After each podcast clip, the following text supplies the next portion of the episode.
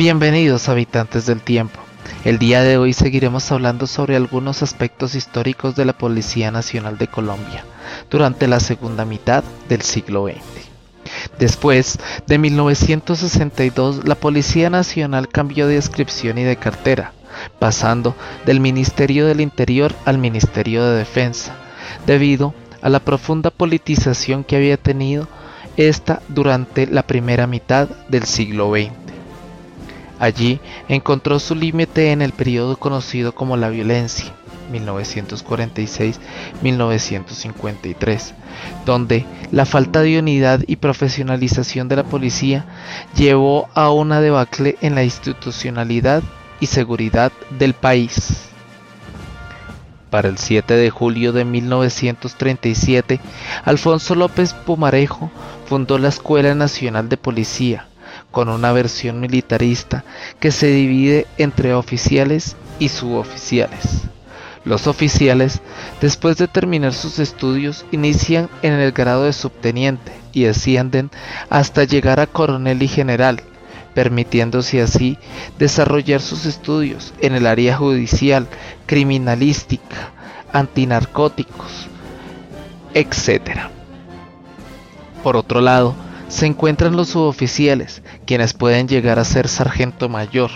Sin embargo, en el área de los suboficiales, sus salarios son relativamente más bajos y su profesionalización es escasa con respecto a los que tienen altos cargos de la policía.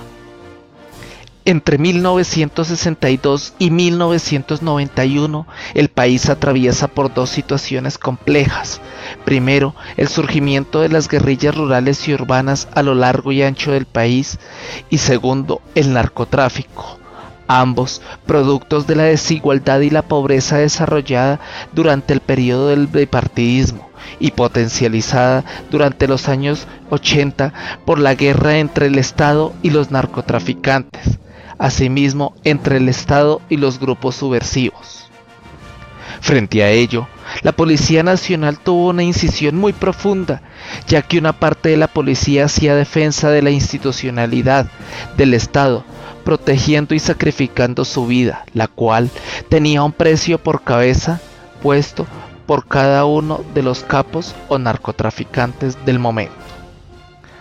Por otro lado, estaba aquella policía que se dieron ante los intereses mafiosos y deslegitimaron la función real de la institución castrense.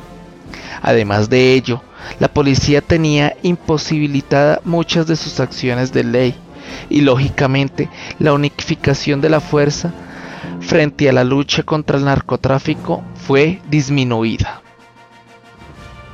En este escenario, de caos, violencia y confusión social aparece la propuesta de la Asamblea Constituyente y la Constitución del 1991, en la cual se harían ligeros cambios en la estructura de la policía y se orientaría todo su destino hacia la seguridad ciudadana. De allí viene la implantación de los CAIS, el aumento de la fuerza pública en las ciudades y la concentración de sus políticas en la seguridad y convivencia ciudadana. Este cambio de posición quería acercar la policía a la población. Por ello, tomó significado la implementación de los CAI por cada barrio. Sin embargo, la estrategia no funcionó porque los sistemas de comunicación de la policía no tenían buena interconexión con las alarmas del sector. De esta manera, la demanda de servicios de policía, según el espacio social, era muy desigual, haciendo de la función de la fuerza policía, algo ineficiente, ya que muchos de los agentes se perdían en la tarea. A partir de allí se redujo de manera sustancial los CAIs, especialmente en la ciudad de Bogotá. Poco tiempo después de esta decisión se fortalecieron los programas de seguridad ciudadana para generar un cambio radical en la cultura. Sin embargo, tampoco funcionó. Por ello, se implementó los frentes de seguridad locales y las escuelas de seguridad ciudadana, que funcionan actualmente como los cuadrantes y programas de participación comunitaria. Espero que les haya gustado Habitantes del Tiempo, los orígenes y aspectos históricos de la Policía Nacional de Colombia. En este, su espacio radial que se conecta con la historia. Muchas gracias por el día de hoy.